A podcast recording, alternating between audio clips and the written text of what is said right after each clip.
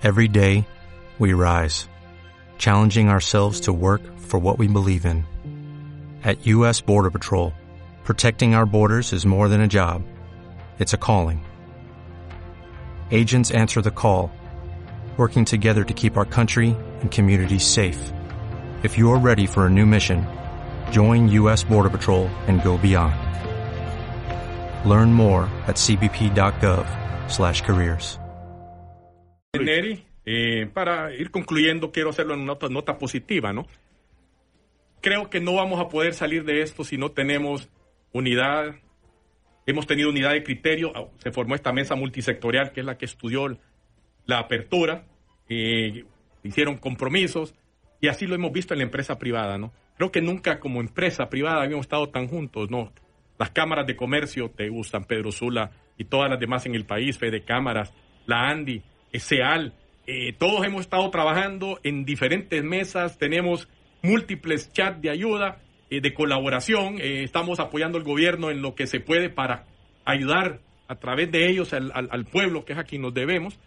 Y eh, realmente creo que esta enseñanza de que si no trabajamos en conjunto, si no nos preocupamos unos por otros, no vamos a poder continuar. Y esto viene con lo que es la preservación de la salud, siguiendo todas las recomendaciones de bioseguridad. Ahorita todos dependemos de todos. Un descuido de alguno de nosotros, una eh, mal eh, comportamiento puede afectar muchísimas personas, ¿no? Esperamos poder continuar, esperamos eh, llegar a fin este proceso de apertura en todas sus fases para poder ven- eh, regresar a lo que va a ser la nueva Honduras.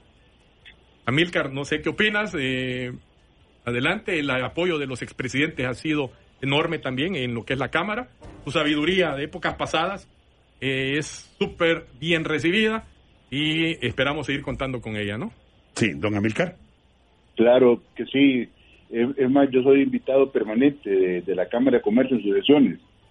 O sea, todavía no dejo el, el- el ombligo ahí botado. Ahí estoy todavía. Y, es una institución de primer nivel, eh, una institución democrática, eh, casi 5.000 afiliados, son el verdadero corte transversal de la sociedad.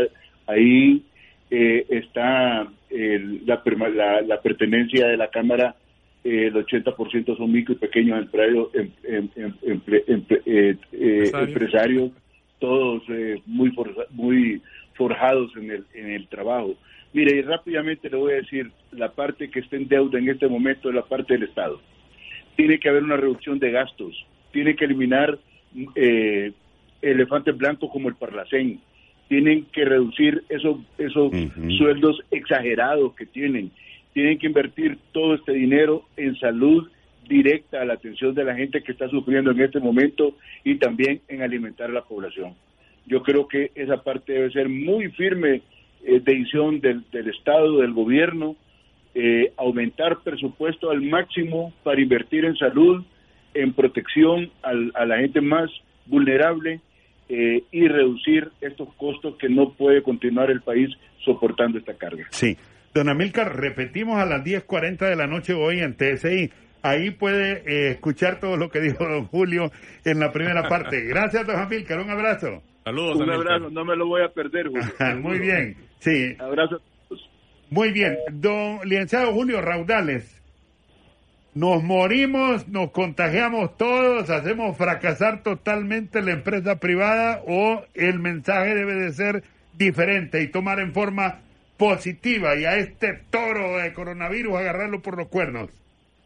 Mire, eh, don Neri, yo creo que eh, es eh, importante escuchar lo que la gente dice y, y cuál es la eh, cuál es el punto de vista que tienen las personas cuando se toman decisiones de ese tipo. ¿verdad? Ahora, eh, yo quiero decirle algo a las personas que han que han opinado. Eh, no no no hay que ver a la empresa privada únicamente como eh, los eh, los propietarios, ¿no? La empresa privada es una comunidad, eh, una empresa es una todos. comunidad y, y está está compuesta por trabajadores y empresarios ¿no? y, y creo que todos ganan del hecho de que haya más actividad, entre más actividad, entre entre eh, más producción y entre más servicios se esté prestando, ganamos todos. Y creo que debemos de verlo de esta forma. Ahora, concluyo, don Neri, diciendo, eh, reafirmando lo que dijo eh, Amilcar. Eh, creo que quien eh, tiene la tarea por delante y quien tiene que poner de su parte en este momento es el gobierno. Hay una deuda fuerte y grande que tiene que ver con la eh, focalización de los recursos hacia los más necesitados. Y esto no implica regalías. Yo soy eh, totalmente contrario al hecho de que se estén dando regalos y subsidios y bolsas solidarias y, dinero. Aquí hay que fortalecer a la, a, la empresa, hay que ayudarle a las empresas pequeñas, sobre todo a las microempresas.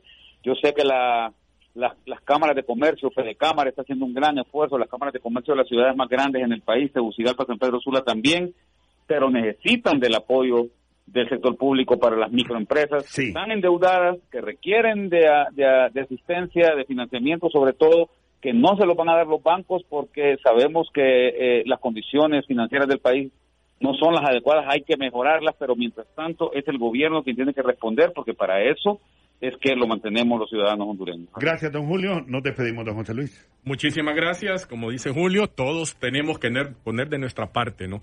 La empresa privada está haciendo su parte, el gobierno tiene que hacer su parte y todos los demás conciudadanos apoyar, respetar, porque como lo dijo, todos somos empresa, ¿no? Acá el que genera una idea, la desarrolla, contratas cuatro o cinco personas, son cuatro familias, multiplicadas por cuatro ya son 16 personas. Hay que verlo desde esa mentalidad de ampliar esos horizontes a través de las inversiones en nuevas empresas, emprendedores, para poder seguir creciendo en este país. ¿Cómo le pareció el programa, Karen? Muy bien, licenciado Artiaga. Gracias a todas las personas que estuvieron pendientes del programa y las participaciones que nos quedan muchos mensajes sin leer, pero será hasta mañana que vamos a tener un nuevo tema. Mucha aceptación del programa. Gracias a todos por acompañarnos aquí en Carlos Riedel Presente. Buenas tardes. Muchas gracias.